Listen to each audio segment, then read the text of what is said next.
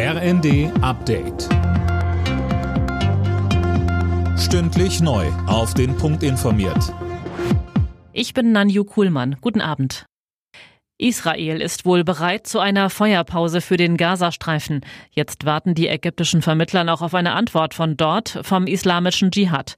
Israel bombardiert seit Freitag Ziele der radikalen Palästinenserorganisation im Gazastreifen. Nach palästinensischen Angaben gab es mehr als 30 Tote. Der islamische Dschihad wiederum feuerte im Gegenzug hunderte Raketen Richtung Israel. Ägypten versucht, zwischen beiden Seiten zu vermitteln.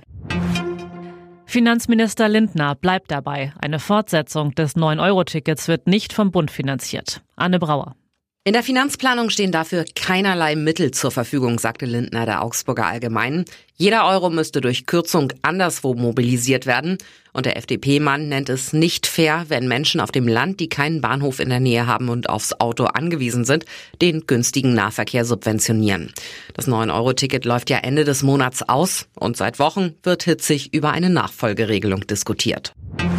In Sachsen kämpfen die Einsatzkräfte weiter gegen die Waldbrände. In einem Gebiet der sächsischen Schweiz ist das Feuer zwar unter Kontrolle, wegen der anhaltenden Trockenheit müssen allerdings immer wieder Glutnester und auflodernde Brände abgelöscht werden.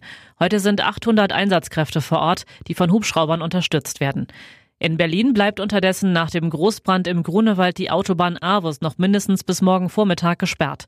Die Feuerwehr ist auch dort weiter im Großeinsatz und versucht, den Sprengplatz im Wald zu kühlen. Immer wieder entstehen neue Brände.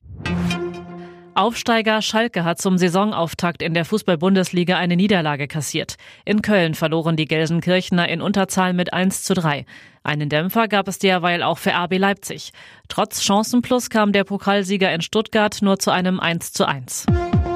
Alle Nachrichten auf rnd.de